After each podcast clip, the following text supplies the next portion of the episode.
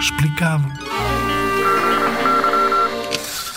Mossul é uma cidade, é uma cidade iraquiana e é a segunda maior do país. Se calhar já ouviste falar dela nas notícias.